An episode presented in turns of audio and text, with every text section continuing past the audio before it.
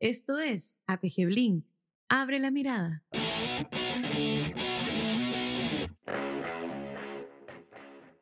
Estamos ya en la segunda sesión de esta segunda temporada Blink, que partimos con un semanal y ahora estamos con un mensual, con grandes invitados ya de renombre internacional, ¿no? Eso ha sido como el sello de esta segunda temporada.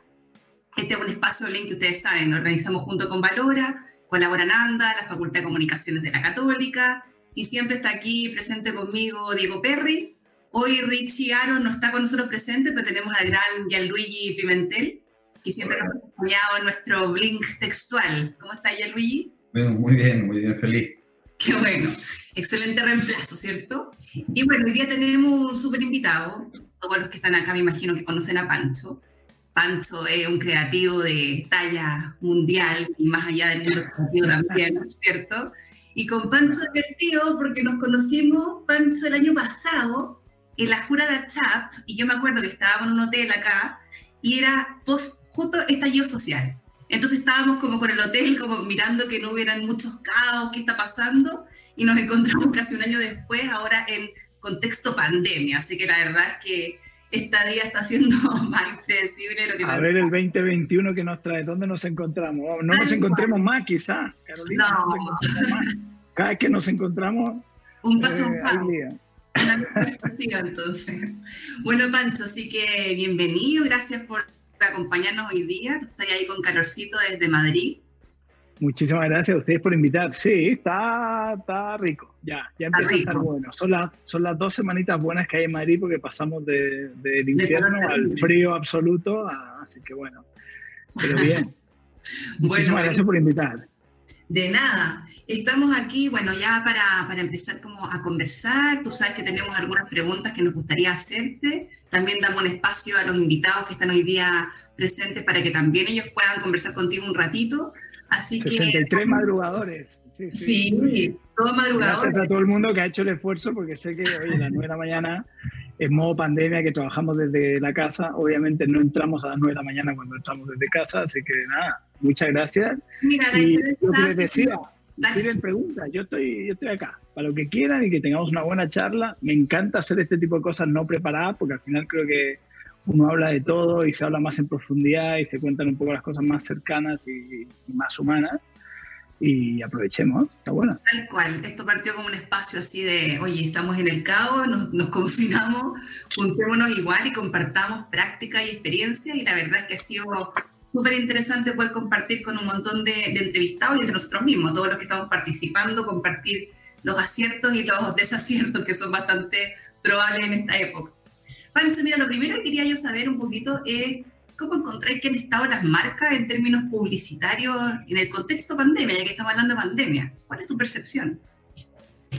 Eh, es una buena pregunta. Eh, creo que en general no han estado mal, ¿eh? yo creo que ha sido súper difícil. Eh, nosotros tuvimos que hacer muchas campañas durante la pandemia, eh, también por el tipo de clientes, o sea, nuestro cliente más grande es Burger King, entonces también nos pasó que, claro, es un cliente que de un día a otro tuvo que cerrar, un día a otro tuvo que hacer un, ERTE, que, que, bueno, no sé cómo se llama en Chile, pero es cuando sacan a la gente por, temporalmente, o sea, no es un despido técnicamente, sino es, oye, apenas volvamos a abrir te contratamos, pero tenemos que parar el, el, ¿cómo se llama? el, el, gasto. Eh, y fue difícil. Yo creo que, que, que todo lo hicimos bien. ¿eh? Yo soy, y además yo, yo soy personalmente súper crítico con la publicidad en general. Eh, soy súper exigente también, y, pero creo que en este caso era, era complicado por muchos lados. Yo creo que había mucha urgencia de cara a los clientes.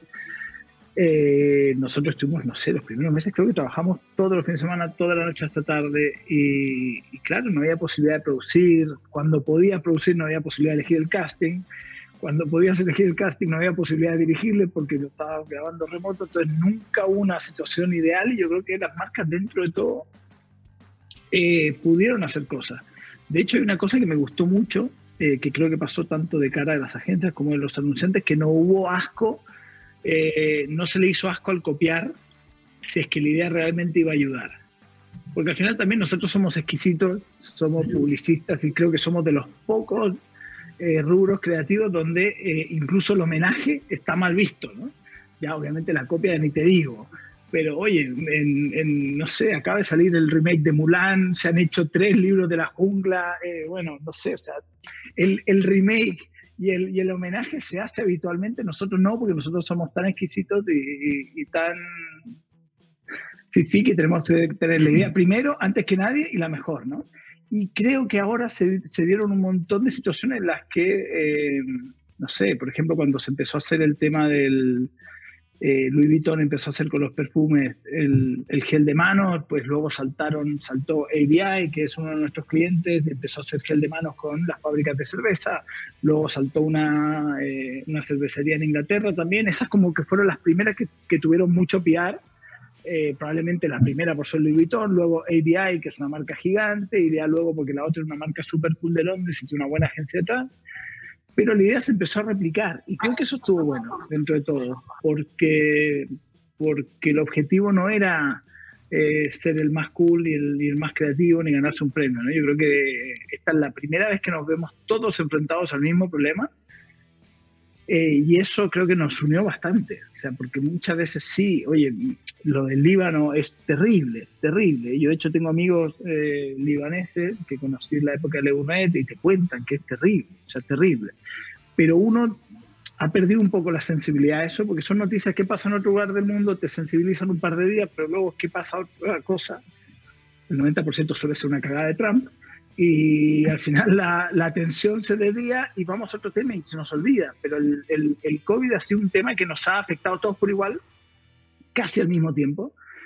Eh, eh, y, y, bueno, creo que hemos sido capaces de decir, oye, esto no va de separar los loguitos ni de va de hacer pelotudeces que al final no ayudan a nadie, eh, va de hacer cosas de verdad. Y ahí donde, por lo menos eso, eso me ha gustado, porque se ha hecho lo del, lo del gel, pero luego eh, empezó Renault, por lo menos en, en, Francia, haciendo mascarillas con las impresoras 3D con las que hacía los autos.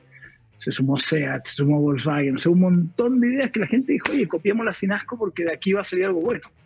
Muchas empresas de moda haciendo mascarillas para regalar, cuando, cuando bueno, entiendo que en, en Santiago fue parecido, que no había mascarillas y no había material para los, para los sanitarios y para los enfermeros, entonces creo que en ese sentido estuvo bien.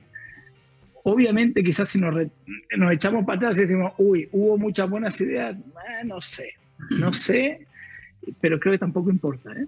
Eso es lo que yo creo, que hubo, hubo,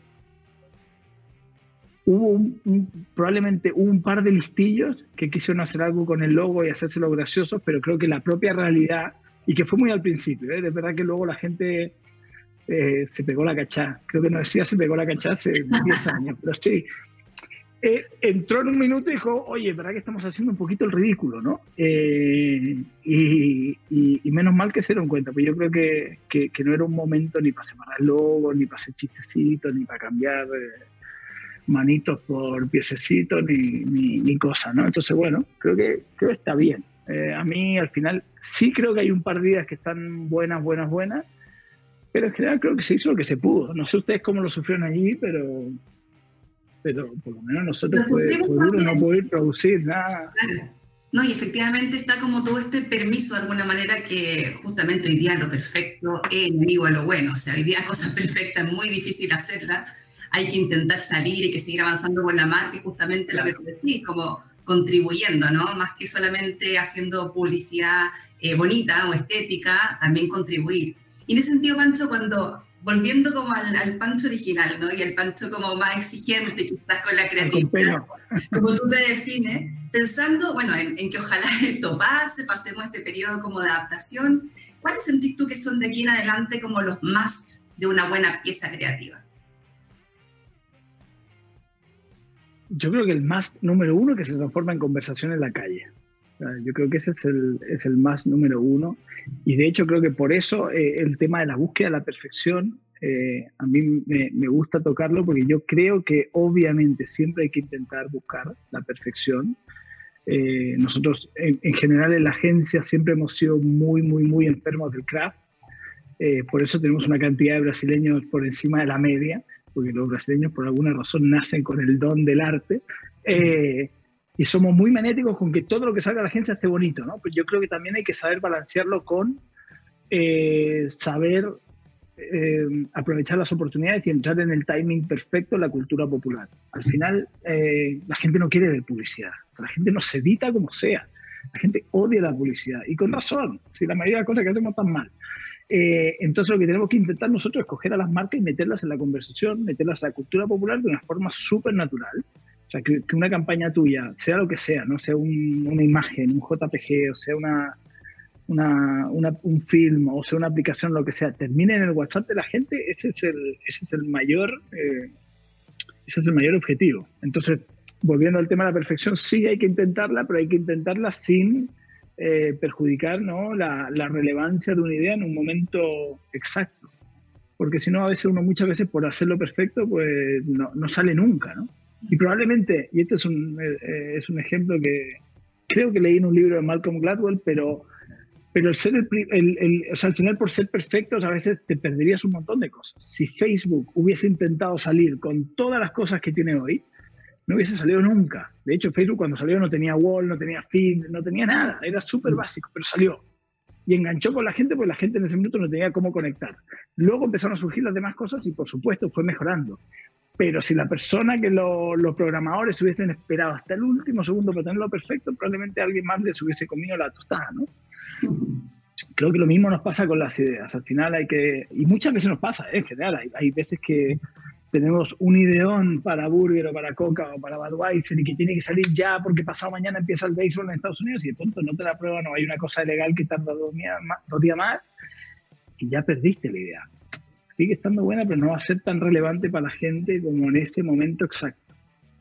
Entonces, si te dijese un ingrediente, porque al final, claro, son todos medio diferentes y tal, pero para mí un ingrediente es que la idea termine en el WhatsApp de la gente. O sea, que la idea la gente la quiera compartir sea cual sea el tipo de idea. Y creo que eso se puede lograr con desde una notificación de Waze hasta una campaña tradicional de tele. Perfecto. Diego. Voy yo, me toca. como Panchito.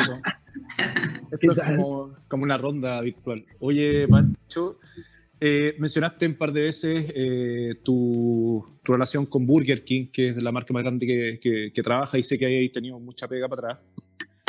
Y pensando en esto de, de, la búsqueda permanente de estas ideas, eh, me quiero meter un poco en tu relación con, con Machado. Eh, mi, amigo y socio, mi amigo y socio Mons siempre dice, los clientes tienen la, la publicidad que, que, merecen y yo creo que tiene que ver con, con, esa como construcción de la relación o incluso la impronta de ese cliente eh, buscando esas ideas. Entonces, hurgueteando en esa relación puntual que tenéis con Machado, ¿qué rescatáis de la manera de relacionarte con él o, incluso la manera de brifiar, ¿dónde están aquellas cosas que tú le contagiarías a, muchos otros clientes, entendiendo que esa, esa marca para mí es un fenómeno global de interés por tener ideas eh, creativamente como de, alto nivel. ¿Qué, qué, qué sentís que, que podría revelar un poquito de esa relación que lo podría transformar en un tengo el teléfono aquí, puedo sacar selfies, puedo sacar todo, ¿eh? me pongo a mostrar contenido personal. No, yo creo que, mira, para empezar, y, creo que Mons tiene razón, eh,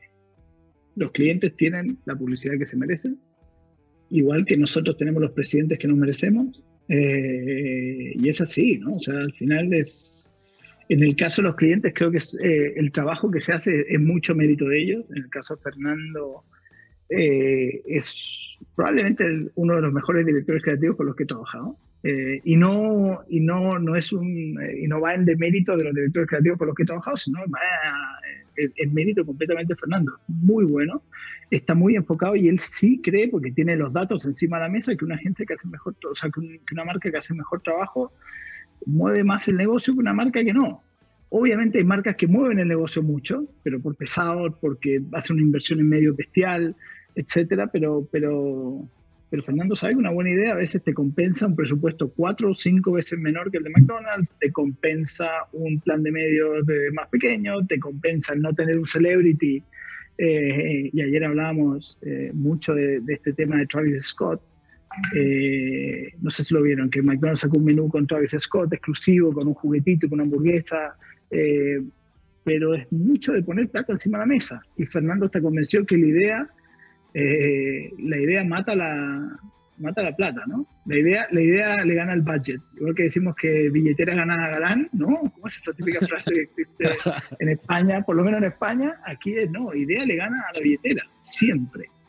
Y yo creo que esta relación es interesante. O sea, Fernando es súper busquilla, ellos como cliente en general, todo el equipo, ¿eh? desde el cliente de Estados Unidos, Chris, como Roger, que es el mexicano que trabaja con él, eh, Bianca en España, que es brasileño, o sea, tiene un equipo de gente que entiende la creatividad. Yo recuerdo que cuando ganamos la cuenta, fuimos a Pitch, tuvimos que ir a Pitch, eh, nos invitaron, pero cuando nos invitaron, Fernando me escribió, que yo no lo conocía, me escribió por Twitter. Hola, ¿qué tal? Soy Fernando Machado, tal, no sé qué. Oye, sé que los van a llamar para un pitch, mucha suerte, creo que ustedes lo están haciendo bien, ojalá tal. Oye, ni se arruguen con las ideas, vayan con lo mejor que ustedes crean y chao. Entonces, o sea, lo que me gusta el ejemplo es que el cliente global tiene el tiempo para escribirle a un director creativo de un paísito, porque mirado desde Estados Unidos, España es un paísito más del mundo, no es, no es, ni siquiera UK o Francia, donde son mercados 10 veces más grandes que nosotros, para decirle que le ha gustado mucho su trabajo que han hecho en el pasado con Magnum, con Libero, con tal, y que, oye, ojalá que gane la cuenta y que no, y que no, y que, que no vayamos entre comillas, acojonados de que no vayamos asustados al pitch y que tiremos lo mejor que hay en la mesa y que, oye, que, que pase lo que pase. ¿no? Entonces te cuento un poco de, de él está muy encima de, de, de, todo lo que se hace, está súper encima del negocio, pero también está súper encima del negocio y a veces te cae un WhatsApp a las 11 de la noche porque ha visto un post de Instagram de Burger King Portugal y dice, oye, esto es una mierda, Pancho, no sé quién lo aprobó, eh, pero... y además que es muy gracioso porque se expresa así, despiden a este director real, así, obviamente nunca lo despedimos, pero porque obviamente no culpa al director de arte solo, pero, pero está así de metido. Entonces yo creo que es un cliente que lo tiene súper claro eh, en eso.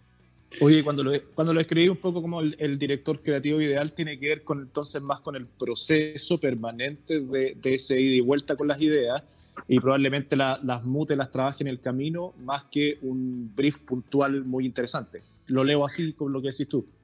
Es que él no tiene briefs puntuales muy interesantes. Él tiene cuatro o sea, briefs en la mesa, que yo creo que ese es, o sea, hablando, yendo a tu pregunta original de qué podrían hacer más clientes para, para subir el nivel creativo de una marca, por ejemplo, él tiene cuatro briefs, que obviamente se tiró mucho tiempo eh, armando esos cuatro briefs, pero tiene cuatro briefs en la mesa y ya está. Eso es lo que la marca necesita para los próximos cinco años. Necesitamos construir la calidad de nuestro producto, necesitamos seguir construyendo el Whopper como el eh, producto icónico de la casa, tenemos que empujar mucho, eh, no sé, el, el, la app o lo que sea, pero él tiene cuatro cosas. Y tú vas a esas cuatro cosas y salen cosas. O sea, no, hay, no hay que, no estamos yendo y viniendo con sí. el brief nunca. Es, como el brief está claro, lo único que hay que traer es ideas buenas, ideas buenas y aprovechar mucho, estar súper atento de nuevo la, a qué está pasando en el mundo y sacar ideas. Yo creo que ese sería un buen consejo, de los primeros buenos consejos que podríamos sacar de, de, de, la experiencia con Burger, oye, hagan los briefs de la marca y ya está, si es que la marca no puede un día querer defender a las focas y al otro día estar a favor del capitalismo. O sea, no se puede. Pero ya que tienes que elegir, elige y, y stick to that. Y Perry, déjame meter cuchara, porque justo estoy... Eh, yo hago la clase los jueves de la mañana, Pancho, sé que tú estás haciendo mi, mi clase. Yo tengo lo, a los cabros conectados por WhatsApp y justo me estaban preguntando... Luego te mando el PayPal para que me mandé el... el... Eso, perfecto. te pago esta clase. Pero justo estábamos hablando de, de, de Moldy Whopper. Eh, el sí. Whopper básicamente que, que, le pueden salir hongos porque el producto está, está limpio. Yo me imagino, y esto es como para, para, preguntártelo, que eso no se testea, que Machado dice, está bueno, Jamás. vamos con, porque a la hora que lo testea no sale. Entonces, si, si, nos podéis contar sí. un, un, un, poco de eso a, a propósito de, de, cliente que apuestan, a nosotros por lo menos la, la, historia nos ha pasado que todo lo que está testeado nunca va a ser lo que mejor reviente. Siempre ha sido lo opuesto. Total, a mí me, sí, a mí personalmente me ha pasado que eh, las cosas probablemente más atrevidas y que luego terminaron siendo las que más éxito han tenido por una marca no se han testado. Eh, empezando por Travestis para Magnum, que fue una cosa que hice SEO muy en paralelo como una apuesta, pero luego terminó siendo la campaña, luego ese que era para un producto específico terminó siendo el claim de marca, o sea, creció tanto, la gente conectó tanto que funcionó.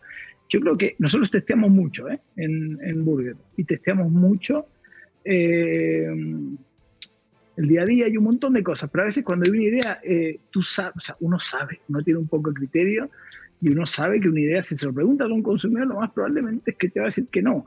O en el mejor de los casos, la mitad, del, la mitad del test te va a decir que no y la mitad del test te va a decir que sí. Y no pasa nada, porque no le puedes caer bien a todo el mundo. Y no a todo el mundo le puede gustar lo mismo. Lo que pasa es que abres una conversación y está interesante. O sea, en Moldy Whopper tuvimos mucha gente diciendo esto es un asco, despidan al de marketing, echen a la agencia, ¿quién coño aprobó esto? Bla, bla, bla. Pero mucha gente diciendo es brillante, papá, papá. Y al final los, los tests los hicimos luego y los números demuestran que sí, que la gente aumentó un 26% la relación mental de la gente con Burger King tiene ingredientes frescos, aumentaron las visitas y aumentaron las ventas. Con lo cual, eso, además de todo el PR, dice, ya está hecho. Para lo que fue, para lo simple que fue hacerlo, bueno, simple entre comillas, fueron varios meses, pero, pero para lo simple que fue aprobarla, pues se cumplió y ya está. Yo creo que si hay otro consejo bueno que Fernando da mucho en sus charlas, y de hecho tiene todo un apartado en sus charlas que a mí me encanta porque lo muestra con gráficos y todo, es hay que probar. Es que si no pruebas, no, no pasa nada. O sea, si no tiras al arco, no vas a meter ni un gol. O sea, la, mejor forma de no meter ni un gol es no tirar al arco nunca. Entonces Fernando está súper convencido que tirar al arco y no meter un gol, pues no pasa nada. De hecho, incluso cagarla no pasa nada. ¿Por qué? Porque ahí vuelvo a lo que contaba antes. Tú hoy haces una casa con burger. Por alguna razón, porque ya calculaste mal o tuviste mal ojo, te sale mal y tiene un, un backlash brutal en Internet o lo que sea, a los tres días se olvida, porque viene Trump y se manda otra cagada gigante y ya lo tuyo es trascendente. A nadie le importa. O sea, el efecto, el efecto de la periodicidad de las cagadas de Trump te ayuda a que la gente hable de otra cosa. Es imposible. Y a la gente al final tiene otras cosas que hacer. de nuevo, es publicidad. No, no le importa a nadie. Entonces tenemos que intentar hacer cosas que realmente conecten y que no. Y cuando no conectan, pasan si haters hay de todo. O sea, yo he visto gente eh, odiar la campaña de Justino de Loterías, la campaña española, esa mítica, no sé si la recuerda la animación. ¿Cómo vas a odiar a un viejito hecho de animación tipo Pixar? O sea, hay que ser un pelotudo. Pero había gente que decía, uy, ¿por qué los abuelos tienen que trabajar hasta tan tarde? Esto está, esto está haciendo que el icono de abuelo trabajador que no puede pagarse su, o sea, que no tiene una buena pensión, se quede. O sea, haters va a haber siempre. Entonces Fernando dice, oye, creo que otra de las claves es probar mucho y sacar, tirar. Si funciona, bien. Si no funciona, chao, a la siguiente, si no pasa nada. Entonces yo creo que también ahí los clientes pueden ser inteligentes en cómo dividen su, su, su presupuesto en marketing para tener una partida para probar. Nosotros también hacemos un montón de día a día. Pero cuando tenemos esa parte del presupuesto que no es pequeña, obviamente porque creo que Fernando también dentro de la empresa porque nosotros también hablamos mucho de Fernando y Fernando tal, porque Fernando se ha ido ganando el hueco en Burger King. Fernando no llegó siendo el dueño de Burger King y tampoco es el dueño de Burger King ahora. él se ganó el espacio de tener gran parte del presupuesto para estas ideas que mueven la marca hacia adelante eh, y que la meten en la cultura popular, además del día a día, que obviamente tiene que vender el 2 por 1 los nuggets por 4 euros, lo que sea que haya que vender. ¿no? yo creo que haciéndose esa partida está bueno. Oye, Pancho, hola, ¿cómo estáis? ¿Qué tal? Oye, eh, o sea, hay, hay clientes buenos y hay clientes malos también. ¿ah? No, no todo es la agencia. Sí. Cómo empujar el trabajo. Mira, vinculado con eso. Y, No, pero espera, ¿puedo saltar ahí? Sí, por favor. Es que me encanta este punto. Yo creo que hay, hay, un punto en la vida en el que uno se puede dar el lujo de elegir los clientes. Entonces, yo entiendo que hayan clientes malos, pero uno debería poder crear agencias pequeñitas que vayan creciendo con el tipo de clientes con el que uno quiere trabajar. Yo entiendo que a veces un McCann, un Ogilvy, un Thompson, sí, son 300 personas y ya cagaron. Tienen no sé cuántos sueldos que pagar y tienen que ganar lo que sea. Y si mañana el gobierno llama a un concurso para los discopares, bueno, tenemos que ir al concurso para rediseñar el disco porque tenemos que pagar los sueldos. Pero creo que todos tenemos la posibilidad de elegir con qué clientes queremos trabajar. Entonces, a veces simplemente decir, oye, ¿sabes qué? Pues chao. Y, y empezamos de vuelta, pero con los clientes con los que uno tenga afinidad. Sí, eso es Todos Fernando Machado no hay porque si no estaríamos todos, oye, mm, todas las marcas de hamburguer y tal, pero creo que hay, hay, hay, mucho proceso de elegir bien y de educar, ¿eh? que al final, oye, Magnum no empezó haciendo travesti, eh, el propio Burger King hace 10 años no hacía esto, antes lo hacía con Crispin, luego tuvo un parón porque cambiaron y luego tal. yo creo que también hay, hay un tema de paciencia y educar, pero como decías tú, si en algún minuto te das cuenta que ni educándolo eh, va a ir hacia el lado que tú quieres, pues oye, chao y a otro. Y a otro. Bueno, los, preguntones, los preguntones de esta mesa tenemos la suerte de, de, ir con los clientes que, que, hemos querido. Claro. Y ahí aparece, aparece una, una pregunta que en, la, en, el público, que yo la tenía era, está como perfecto el pase, está como galleteado perfecto. Pero en este proceso, te lo voy a hacer yo, pero en este proceso es, hay como dos preguntas en una. Primero es como, y lo voy a decir como lo, lo, plantea aquí la persona que está escuchando, ¿cómo se portaron los planners en esta crisis? Por un lado, ¿ah? ¿Qué tipo de, qué tipo de planner o qué tipo de estratega ahí en, en, pandemia apareció bien y de buena forma, complementando todo este trabajo cierto creativo? Y por otro lado, eh, ¿cuál es el planner que se destaca más con, en, en, la relación con los clientes? Porque de repente uno ve que hay una lógica como planning en algunas partes, ¿cierto? Esta cuestión está dividida y hay distintos estilos, pero mucha información, ¿cierto? Muy abundante, qué sé yo, presentaciones muy robustas, de repente ve cuestiones más sintéticas, muy simples, que están brindando más bien la idea. ¿Cómo, lo ves tú de cara a los clientes? ¿Mm? Al cliente, ¿cuál es el planner que le gusta, por decirlo de alguna forma? Y el planning que le gusta. Claro, que es una pregunta más complicada porque al final todos los clientes son diferentes. Nosotros tenemos la suerte de tener clientes a los que le gustan los planners que nos gustan a nosotros y qué planes nos gustan a nosotros, los que hacen menos slides. El planner que hace el keynote más corto es mejor que el planner que hace el keynote más largo. Porque al final esto va de... Eh, a mí me encantaba la mítica frase y esta la escuché yo en una charla una vez de, de Raposo cuando era un... Ah, tenía 22 años el FIAP. La primera vez que fue al FIAP decía... Eh, que él la sacó de un escritorio y nunca me acuerdo quién es, pero él decía, eh, estoy escribiendo una perdona que te escriba una carta larga porque no tuve tiempo para escribirte una corta. Eh, y al final uno le paga al planner para que te haga las cosas simples, no para que te ponga información en la mesa. Yo, al final, yo lo que necesito es que el planner me diga, el 96% de las mujeres se sienten más feas de lo que realmente son. ¿Sabías eso? Y ahí, obviamente, viene la brillantez del creativo para hacer dub sketches. Pero el planner tiene que soltarte eso. Si el planner te tira todos los estudios sobre belleza que hay en el mundo, todo el mapping de cómo se sienten las de 30-40, las de 40-50, cómo se sienten las que son de herencia asiática, cómo se siente la mujer afroamericana, al final te llena de información inútil que no te, que no te vale. Entonces nosotros somos muy del planning corto. Mientras más corto el keynote, mejor. Si el keynote tiene 20 páginas, pues te toca hacerlo de nuevo. O sea, keynote. Usamos Keynote, eh, pero sí, mientras más corto, mejor, porque al final son ellos los que tienen que... Eh, había una cosa que, eh, tampoco me acuerdo dónde la escuché, pero una charla que te decía que al final iba contra la data, ¿no? Y nosotros un poco también somos anti-data, porque la data en general la tiene todo el mundo. O sea, cualquier aplicación de coches o de, de, car sharing o de Uber o de taxi tiene más o menos la misma data, porque sus consumidores se, se comportan más o menos igual, tal. Es qué haces con esos datos lo que va a hacer la diferencia. Si la data está ahí, o sea, la data es, es, es entre comillas, eh, es libre, ¿no? Es súper eh, interesante ahí para meter la cuchara a propósito de eso, Pancho, perdona ya, Es que el otro día yo trabajo en GFK, investigación de mercado, y justamente, claro, estamos llenos perdón, ¿eh? no, porque soy planner históricamente. Entonces, justamente hacemos esta mezcla de que, ¿qué es con la cantidad de datos? Tú veías a los clientes que escuchan todos los datos y hay un montón de datos interesantes, pero al final se quedan como, ya, ¿y qué hago con esto? Entonces, efectivamente, ahí está el trabajo. El planner tiene que entender todo eso, pero luego tiene que él hacer la pega de encontrar dentro de ese mar de datos cuáles son esas joyitas, que puede ser un insight, un territorio, una punta, lo que sea, pero que comparte con el equipo creativo. O sea, es súper buena tu analogía de la carta, porque efectivamente el planner no llega a eso de la nada, con la carta corta. Tiene que pasar el mismo su equipo por la carta larga para luego la la creativo pasar la cortita para que ustedes puedan trabajar, ¿no? Entonces, es súper bueno esa forma de hacer equipo. Y yo creo que el planning tiene algo de creativo también. O sea, el creativo tiene, o sea, el planning, como buen creativo, tiene que jugársela a algo, ¿no? Y tiene que decir, oye, mira, de todo lo que he escuchado, de todos los datos que hay, creo que lo que más pega para el brief que tenemos es esto. Mira, y que me parece bestial porque nadie lo ha hablado. El 96% de las mujeres se siente más fea de lo que es.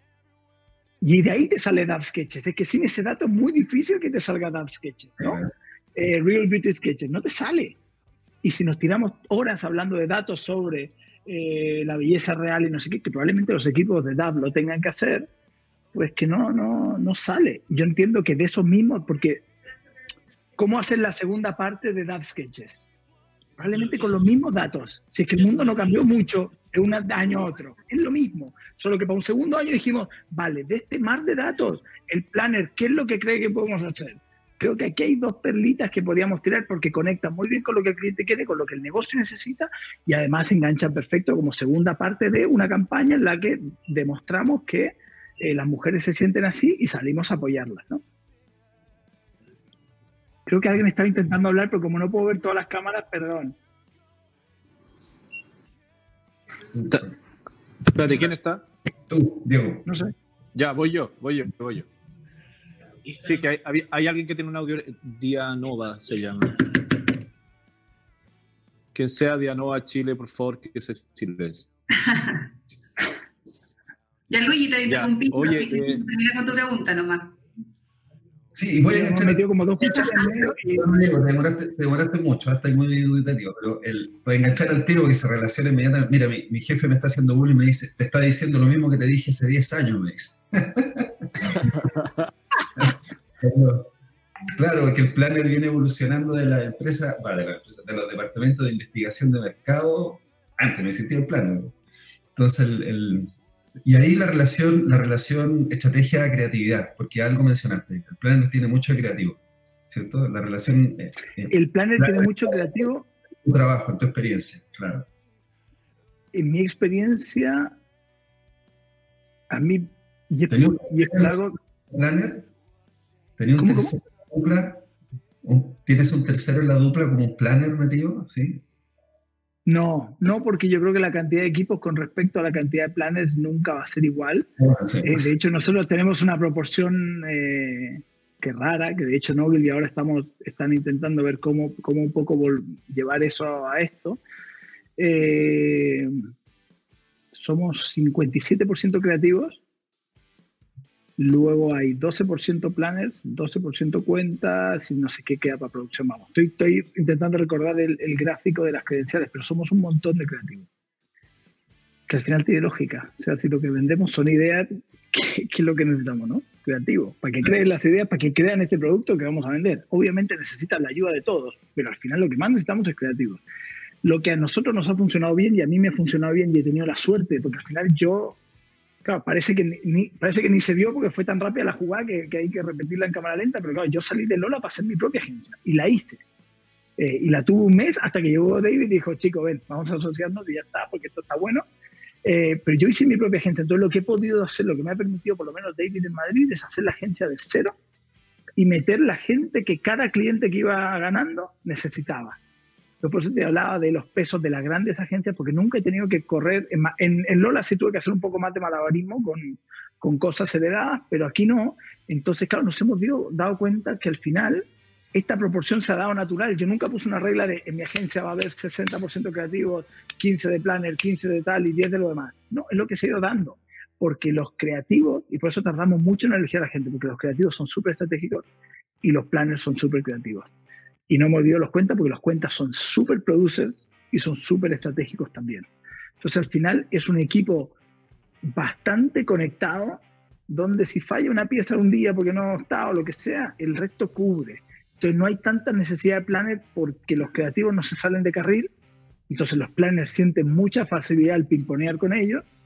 Eh, y por otro lado, los creativos tan súper cómodos de tener un planner por creativo porque al final te imponea como uno más. O sea, es capaz de sacarte un dato así y no simplemente ponerte información sobre la mesa.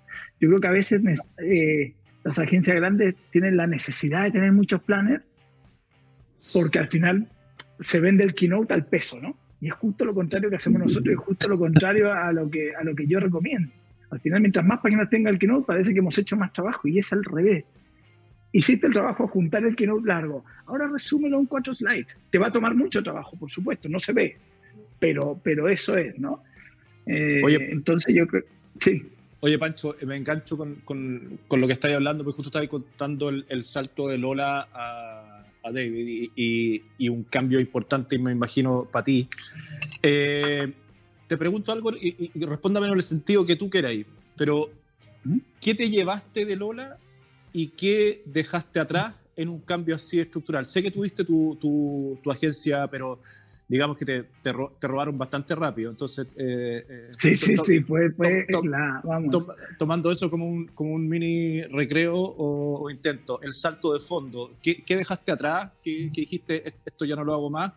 Y es lo que quiero hacer desde cero, eh, ¿te llevaste algo? ¿Votaste algo?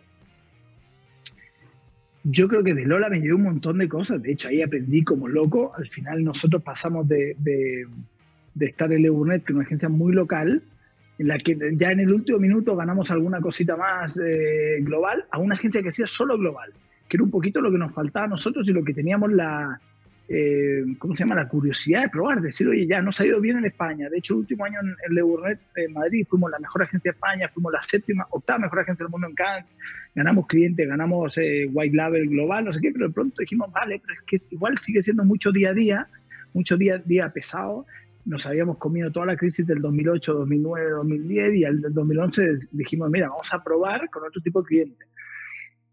Y en Lola aprendimos un montón de cosas, aprendimos, a, aprendimos mucha política, aprendimos eh, eh, mucho el tema de la relación con clientes, porque al final en, Lola éramos menos, eh, había menos estructura, por decirlo así, había menos layers, y había más relación directa con gente que realmente tomaba decisiones, con el Fernando Machado de Magnum, con el Fernando Machado de Corneto, con el Fernando Machado de Rexona, y eso nos dio, creo que mucha, la cagamos un montón de veces, pero nos dio muchas tablas para decir, ah, qué bueno, ¿no? Yo creo que también en Lola descubrimos un montón de...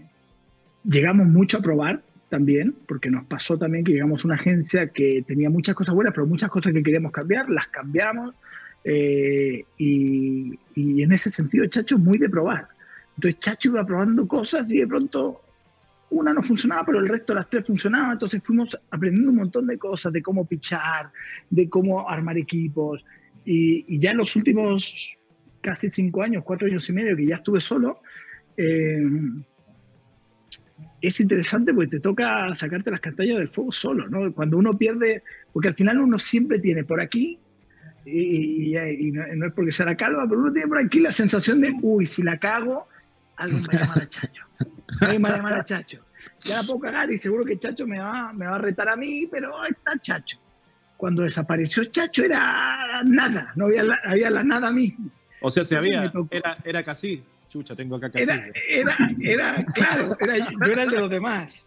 No, pero tenía a Miguel, que era el, CEO, y luego a Maya, pero, pero creo que ellos dos luego se fueron a Francia. Hicimos una cosa súper interesante, que era, no se puso un CEO en la agencia, sino que en, los tres, entre Tom, que era la persona de cuentas, Amaya, que era la persona de planning, y yo, que era el creativo, dijimos, vamos, llevamos la agencia nosotros y vemos. Si tenemos alguna duda existencial, por supuesto, siempre consultamos porque, oye, Miguel y Chacho al final estaban en otra agencia, pero siempre podíamos consultarnos, lo mismo que con un montón de amigos que tenemos en otra agencia pero el aprendizaje de decir, listo, ya está. Entonces yo creo que, que, aprendí mucho, a hacer equipos, a relacionarme con clientes, eh, un montón de cosas. Oye, pero no seáis político, pues, me, te, estáis dejando a un lado la parte, lo que no, pues. ¿Qué dejaste atrás? No, pues ahí iba para allá, iba para allá. No, yo creo que lo que dejé atrás no tenía mucho que ver con, con Lola mismo, sino que con la estructura de eh, la multinacional. Yo creo que, que era muy frustrante. Yo soy un convencido pero convencidísimo.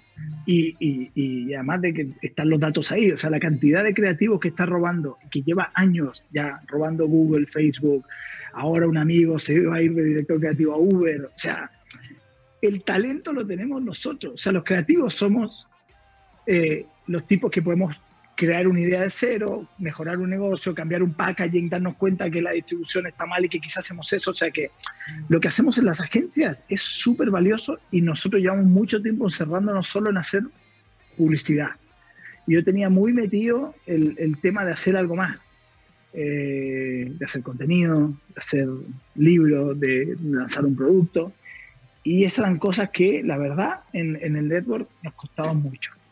Y, yo también quería sentir un poco la libertad de tener mi propia empresa y decir, mira, soy parte de la toma de decisiones últimas, soy parte de los fracasos si, si quebramos y soy parte de los éxitos si hacemos que esta compañía valga 10 veces más en tres años, ¿no? O sea, quería sentir la, la adrenalina y el vértigo de eso porque como te contaba, uno siempre va teniendo a alguien encima y cuando eres redactor sabes que la puteada le va a llegar a tu director creativo y cuando eres director creativo dice, bueno, le va a llegar al director creativo ejecutivo. Incluso cuando eres director creativo ejecutivo dice, va, le va a llegar al CCO. Eh, quería sentir un poco el vértigo de decir, venga, vamos a empezar de cero porque yo veo que hay cositas que no eran intrínsecas de Lola. ¿eh? Creo que, que sería injusto achacárselas solo a Lola, pero yo veía cositas del modelo que eran un poco anticuadas y digo, quiero, quiero cambiarlas cargos dando vuelta por ahí que no, que no están metidos en el día a día, hacer equipos más pequeños, o sea, quería, quería probar. O sea, el lado low de Lola. Oye, Pancho, una preguntita. Sí, más que low es como una mezcla, ¿no? Yo creo que al final eh, low, IPG, o sea, el lado network antiguo y no creativo, porque porque en eso sí que me he dado cuenta una cosa, yo, yo desde siempre admiraba a Ogilvy de lejos, pero bueno, yo por mi papá y por haber sido siempre un burneter, había rivalidad, pero no siempre admiraba a Ogilvy. Ahora que estoy metido en Ogilvy, te das cuenta que es un network que está por y para la creatividad, ya está. Luego obviamente tiene una empresa data, obviamente tiene una empresa BTL, hacen health, hay de todo pero es por y para la creatividad. Y esa es una apuesta que yo no había visto en, en otro, en, por lo menos en, en, Low. Sí lo había visto en Leburnet cuando estaba eh, Mark Tutzel y antes estaba Michael Conrad, pero, pero, pero echaba de menos un poco eso. Y, y la libertad. Yo creo que, que al final eh, el, el, hecho de, de, de, ser libre y de probar, creo que eso es lo que nos ha permitido lo que hablábamos ahora con Gianluigi, o sea, tener un, un, un equipo donde el 60% son creativos, donde tengo un solo producer bueno y luego cogemos producers dependiendo del proyecto, colaboramos mucho, o sea, cosas que en una estructura más pesada y más lenta eh, no iban a pasar.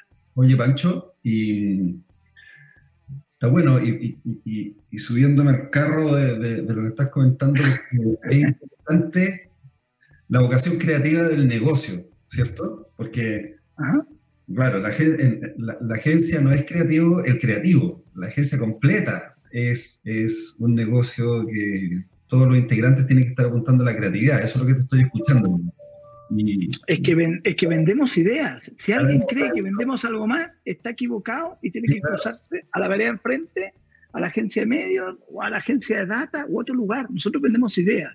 Entonces, intentar que un restaurante que vende comida de pronto entre en el, en el, en el negocio de los souvenirs, simplemente porque somos un restaurante en Menorca, toda la gente igual como viene a comer se va a llevar un souvenir, es un error. Haz la mejor comida posible que el souvenir lo van a comprar enfrente. Que hay una viejita que ha estado haciendo souvenirs e, e imanes para el refrigerador hace 50 años y seguro que lo va a hacer mejor que tú. Pero muchas veces queremos ser ese lugar donde está todo. Eh, el helado para el postre y, y, no, y pongamos una casetita así de helado porque tengo un primo que hace un helado italiano rico y se trajo una receta del sur y mi hermana hace souvenir y al final las agencias terminan siendo un restaurante que ofrece todo, que es medio un parque temático y donde los clientes entran y saben que no van a comer bien y que tampoco se van a llevar un buen souvenir y que tampoco el helado va a ser tan bueno. Y ahí, ahí, te, tiro, ahí te tiro dos comentarios pa, pa, o preguntas. Sí. Eh, por ahí alguna vez vi que, o leí un comentario que decía las agencias cada vez estamos perdiendo más, a propósito seguramente lo que estás diciendo tú, la vocación creativa. Hoy día la, las empresas creativas son más bien tecnológicas y las agencias nos estamos volviendo empresas de servicio. Eh, ¿ah? Que duele eso, ¿ah? porque la idea ¿cierto? tiene cierto valor, la empresa de servicio tiene otro tipo, otro modelo de negocio. Eso es por una parte.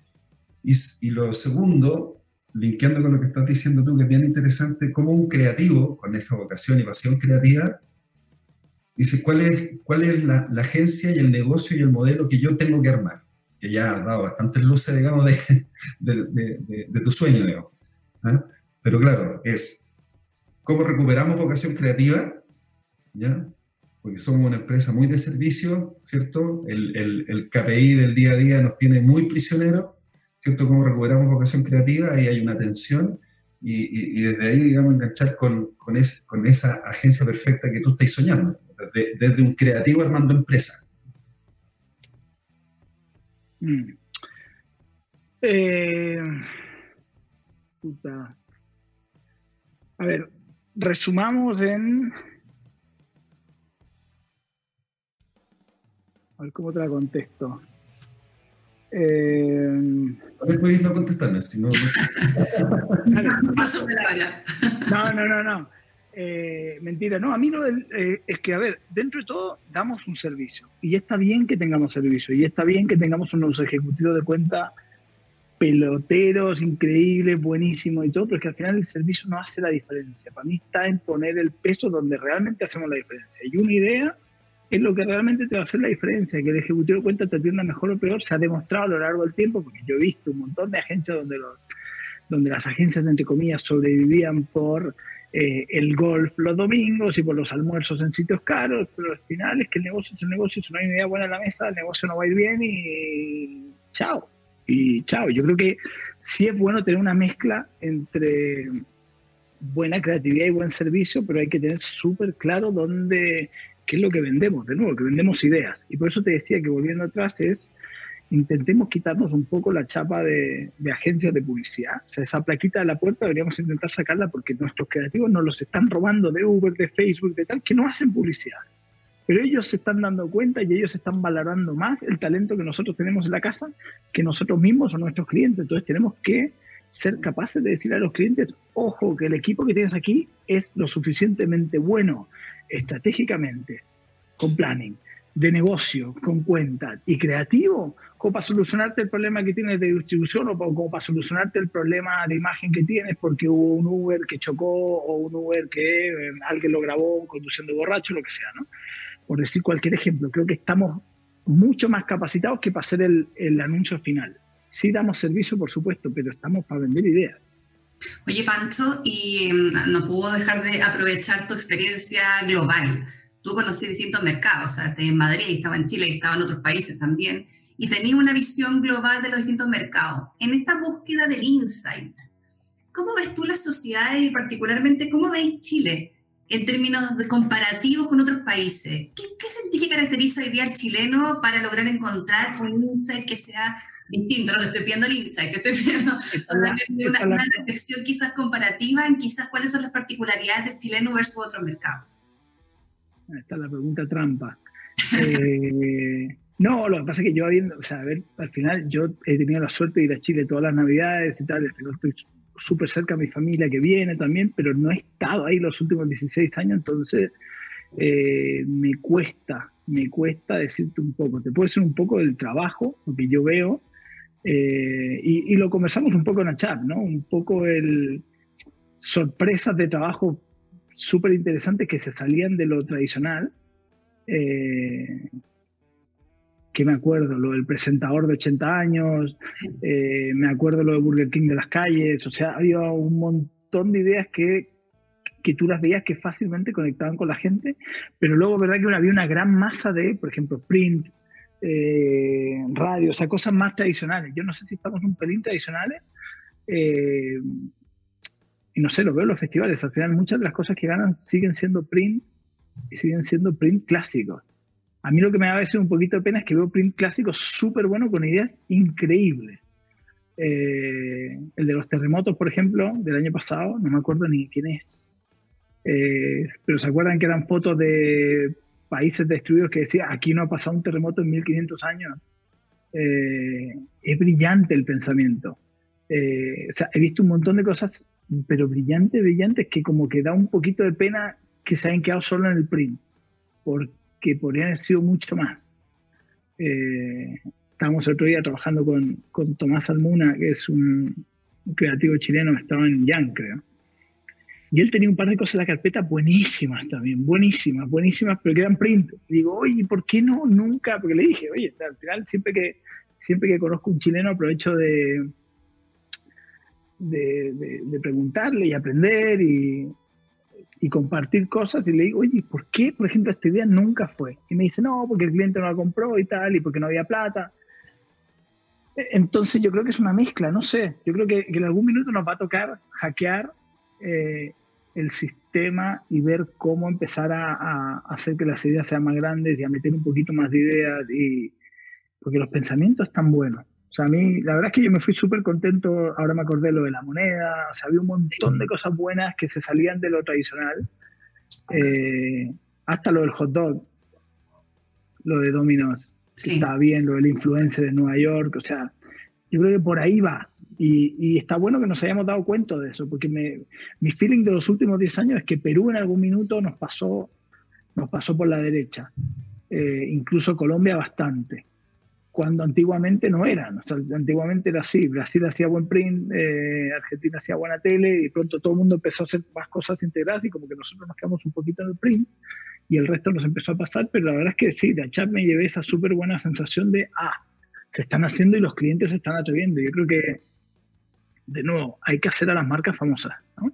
Hay que meter a las marcas en los WhatsApp de la gente. La gente tiene que querer compartir esa última promo de Sodimac, por decir algo. ¿Existe Sodimac todavía? Sí, ¿no? existe. Eh, y nunca va a dejar de existir. Y nunca va a dejar de existir. Y el actor, este, y el actor de teleseries del 13 nunca va a dejar de ser el de Sodimac, pues no va a morir nunca y nunca se va a arrugar. Eh, no, pero yo creo que, que, hay que hay que encontrarle la vuelta a eso, ¿no? Para que la gente quiera compartir. Y eso no va a ser nunca un print. Sé que tenés que irte prontito, así que en lo último... No, al final cambié, cambié la reunión. Ah, tenemos 15 minutos más. Así que si quieren nos, nos, alargamos lo que quieran. Buenísimo, entonces... No sé, porque la gente está escribiendo, no sé si hay... Queremos, queremos ver una Déjame hacerte una, una última pregunta. Dale, Pancho, que de hecho son dos, y te las voy a tirar, no, no van, no van empalmadas, no van consecutivas, pero te dejo con los, dos cachos. Una más, más curiosidad de, de, mi parte, de hecho, que tiene que ver con, eh, con cómo funciona Dating en el sentido de que entiendo que, eh, no sé, tu cliente más grande Burger King, me imagino que localmente vaya atendiendo a distintos clientes, pero así como también te metes en pitches eh, o pitches globales, ¿de dónde centralizáis el planning y la creación? ¿Lo abres todo y todo trae algo? ¿O tú decís, no, sabes que tengo mi, mi grupito global, eh, mi Dream Team y se los tiro para allá. Y a propósito de lo mismo, es, acá los, los muchachos, los, los, estudiantes me están preguntando, ¿cómo se llega a ser alguien como vos? El creativo que se estrella y que le va increíble. ¿Entrena qué? qué? Porque vaya a decir, hay que tener buenas ideas, dale. Pero si ellos quisieran empezar su ruta a convertirse en, en Pacho Casi, ¿hacen qué? Que se depile en la frente. No, eh, Puta, no sé. La verdad que es una pregunta media cabronceta porque es, es difícil. Yo creo, a ver, eh, ser súper. O al revés, que buscáis tú un creativo. ¿Dónde, ¿Dónde, sentís que el guante tiene carne que, y que la hay tres? Parece una obviedad, pero es que parece, cada vez que lo digo me siento pelotudo porque digo, estoy diciendo una obviedad que no habría por qué decirla. Eh, pero al final nosotros vivimos de ideas y las ideas se tienen que ocurrir con algo. O sea, al final uno tiene uno unas canastitas en la cabeza donde va metiendo, estupideces que uno acumula a lo largo de la vida y de pronto dice, ah, la estupidez de la canastita 1 tiene algo que ver con la, la, estupidez de la canastita 17 y con eso arreglamos esto. Entonces a mí me da un poco pena a veces cuando te llegan creativos que no leen, no tal, lo único que escuchan es un tipo de música o lo único que saben es de fútbol eh, y, y y al final dices, claro, es que hay, de, hay poco de dónde tirar. Yo creo que lo más, eh, lo que más que hay que entrenar es la capacidad de trabajo, porque yo creo que también hay, hay, hay una mezcla ahí de, de mucho trabajo. De, de, también hacer apuestas, lo que, lo que hablábamos con Yaluí ahora, también igual que uno elige a los clientes, también uno elegir las agencias donde quiere estar. Eh, joder, ahora como que hay una, hay una especie de inflación de la educación en general, pero en publicidad se nota más porque hay una cantidad de gente que estudia que no tiene relación con los puestos de trabajo que hay realmente en las agencias. Entonces los pobres chicos van a la universidad y luego estudian un máster y luego el máster estudian una escuelita y luego la escuelita se van a hacer la Miami a Hamburgo y al final van inflando y perdiendo un poco de tiempo de entrar a una agencia y realmente aprender lo que es el día a día, ¿no? Eh, yo creo que, no sé, ponerse a trabajar lo antes posible, ser súper curioso, eh, hay una cosa que me decía, que me decía mi papá y que estaba bien, me la dijo una vez, pero vamos, me la recordé para siempre, que es, eh, un día me preguntó, me dijo, oye, eh, bueno, ¿quién crees que te paga el sueldo? Yo no, me aburré, la agencia. Ajá, ¿pero quién te lo paga? Le digo, no, mi jefe, el director creativo. Depende de él tu sueldo. Sí. Me dice, no, tu sueldo te lo paga el cliente. El director creativo es simplemente el intermediario entre el cariño que te tiene el cliente a ti y tu bolsillo.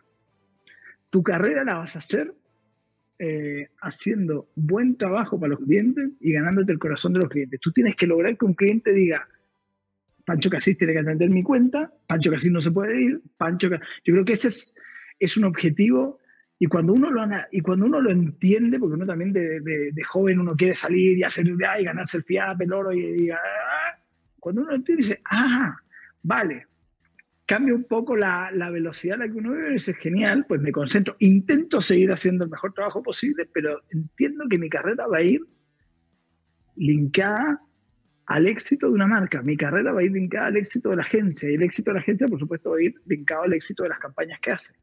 Si una campaña se hace famosa, el cliente se hace famoso y la agencia que lo hizo se hace famoso y seguro que el cliente va, cuando le pregunten, ¿cómo carajo hiciste eso? ¿Y quién te lo hizo? Va a decir, ah, me lo hicieron estos tipos en Madrid. Entonces, eh, focalizar ahí, o sea, focalizar en el, en el negocio del cliente, eso, es súper curioso y trabajar como, como nadie. Yo a veces noto, yo tengo cinco hermanas más chicas, ¿eh? Eh, y a veces noto que las generaciones a veces más nuevas, no sé si por la tecnología o tal, pero están un poquito más dispersos, quizá de lo que estábamos nosotros, o, o, buscan todo un poquito más rápido. O sea, uno cuando echa para atrás, yo empecé a trabajar hace 16 años, 17, claro, no ha sido todo buenísimo. Yo creo que el buenísimo es la consecuencia de mucho trabajar yo empecé en una primera agencia, eh, no diré el nombre, eh, training, que iba a hacer un training de tres meses todo el verano, al final tuve dos porque, claro, me tuvieron dos meses sirviendo café y dije, uy, aquí no, y vi que no pasaba nada, digo, bueno, ya está, gracias, siguiente.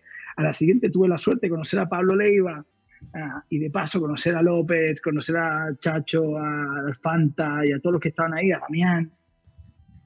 Y dije, ah, vale, esta es la que quiero invertir en esta quiero invertir mi tiempo, porque al final uno invierte, aunque uno no, aunque uno no pague, eh, tú estás invirtiendo tu tiempo, tus energías, tus pololeos, tus asados con los amigos, uno está poniendo tiempo en eso.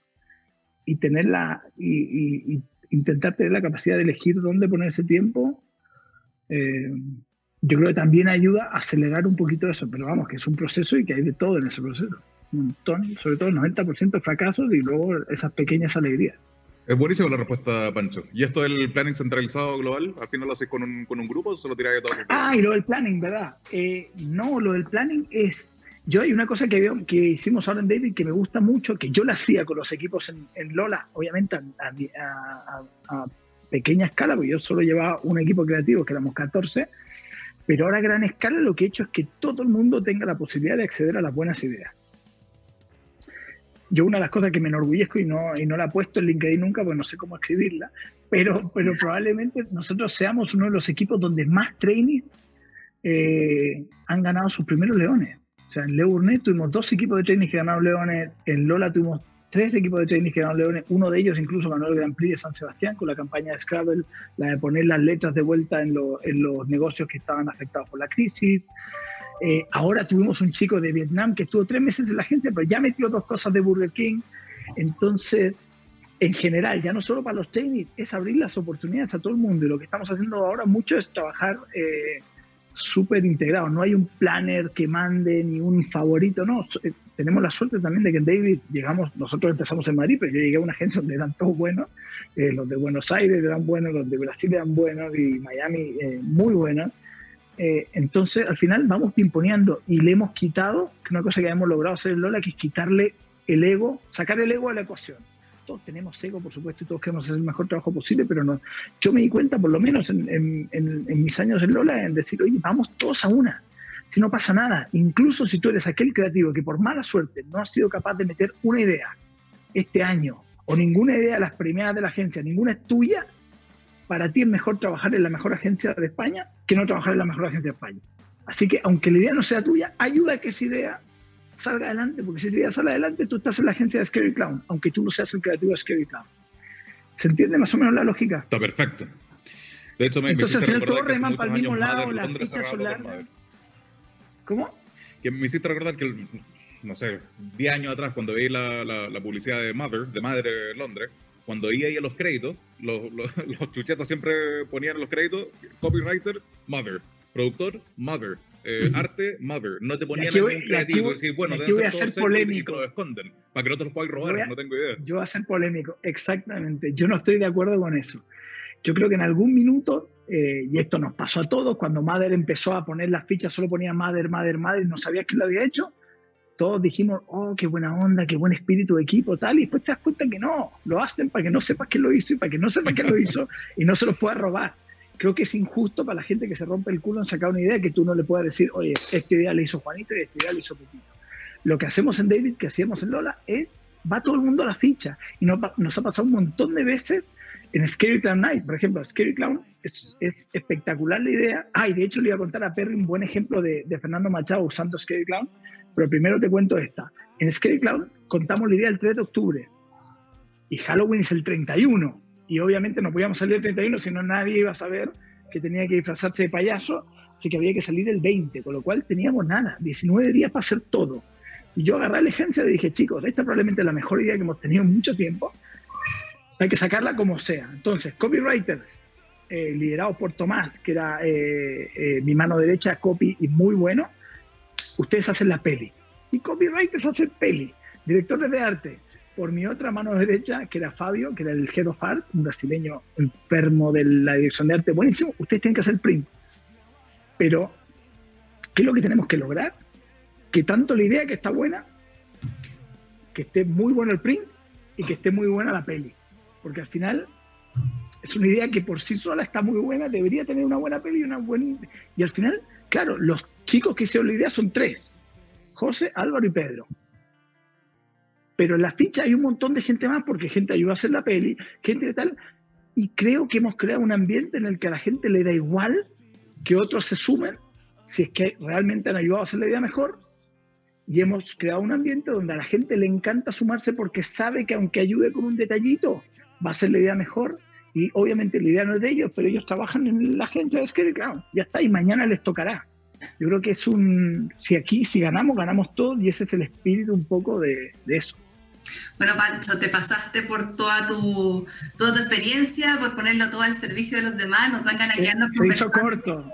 De verdad, nos dan ganas de quedarnos conversando mucho más con otros entrevistados. Yo, si quieren, tengo 15 minutos más. ¿eh? O sea que si quieren, y la quieren estirar y alguna pregunta más, yo la estiro. Sé que yo, yo voy a tener que salir pancho, así que me, me, me despido. Las reuniones me llaman.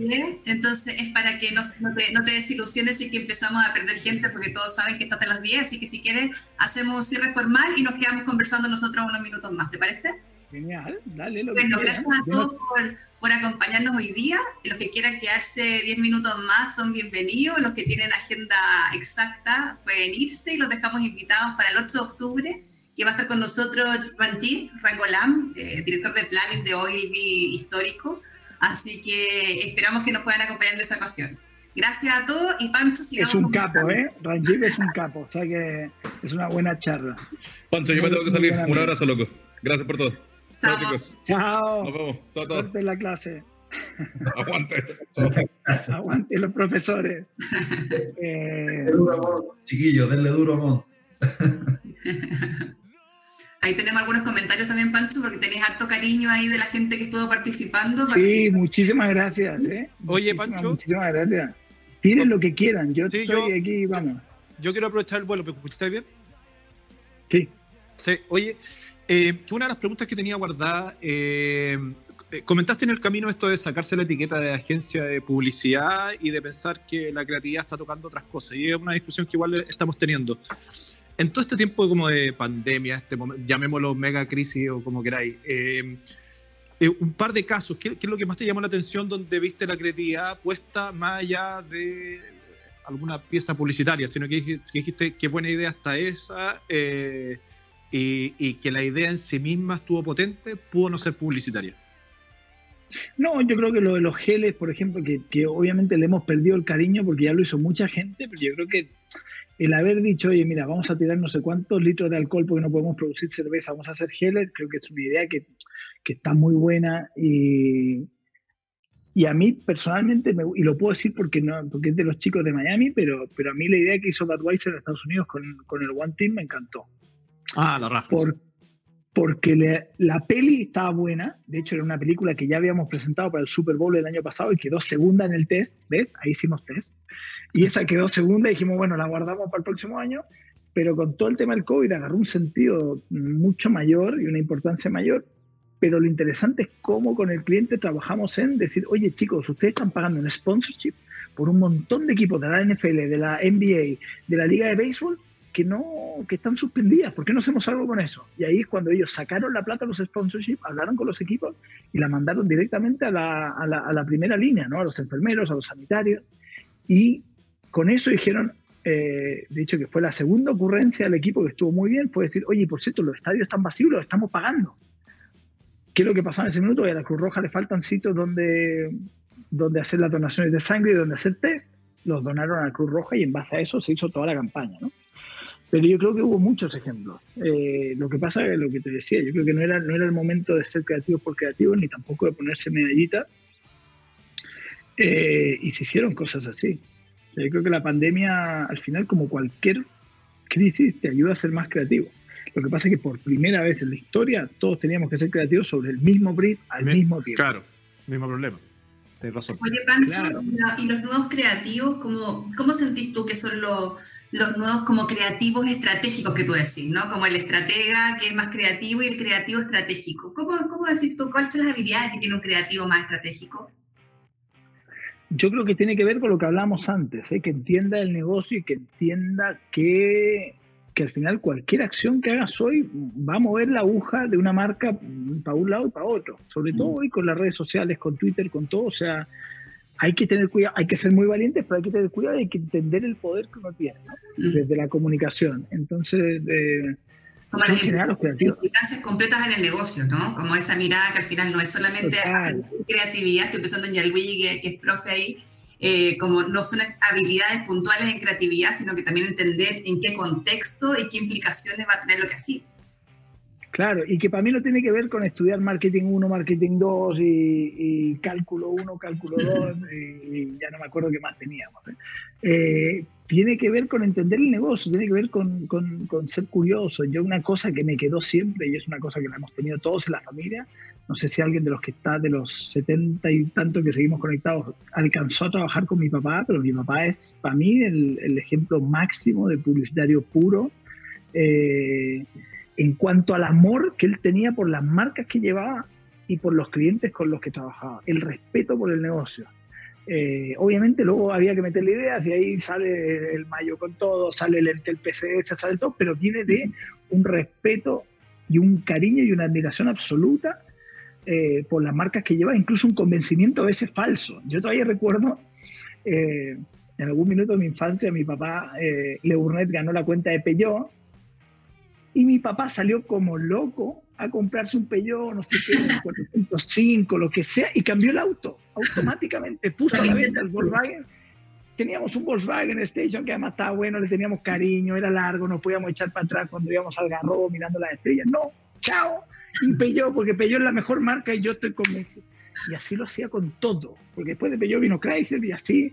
Y en general con todo. Y si era Hellman, si era Hellman, si ni se te ocurriese llegar con una mayonesa que no fuese Hellman, y te daba el speech, y, y claro, era entretenido. Para alguna de mis hermanas era una lata, pero, pero en general, uno iba al supermercado con mi papá y eran tres horas en el supermercado. Y solo nos habían mandado a comprar carbón. Pero es que era, vamos, vamos a ver, vamos a ver que la, gente, porque no está Uy, Hellman se está puesto muy abajo. Uy, apuntándose y no sé qué. O sea, es un amor por las marcas eh, que yo creo que eso, hemos tenido la suerte de tener creativos así.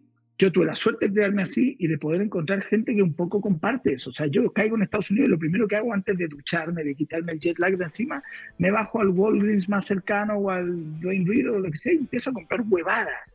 Doritos sabor mm, eh, sushi y Coca-Cola sabor, simplemente por probar. Yo creo que hay una curiosidad y una, y un amor por las marcas que, que, yo creo que es lo que diferencia al creativo que quiere ser el listito, el, el creativillo, el, el, el, más, el más bacán de la clase, con el creativo que realmente quiere hacer una carrera y quiere realmente mover el negocio. Porque de nuevo, nuestros sueldos no nos los pagan los directores creativos. A los directores creativos hay una persona que les pasa el dinero y ellos realmente reparten. Y reparten a la gente que, oye, que los clientes le tienen más cariño y que ven que, que, que realmente tienen mayor influencia en su negocio. Buenísimo. Entonces, creativos jóvenes, métanse en esto. Si de verdad les gusta, si empezaron a estudiar publicidad porque no pudieron hacer una novela y porque no tienen plata para hacer la novela, pues sálganse la publicidad porque no es. Eh, esto es para gente realmente fanática de las ideas y, y, de nuevo, lo que, lo que decíamos, es una profesión súper frustrante. al final es que todos los días nos tiran ideas a la basura y hay que vivir con eso. Lo que pasa es que hay que también tener el empuje para seguir intentando y para poder disfrutar de esas poquitas veces donde te dicen, uy, aprobado. Esto fue APG Blink.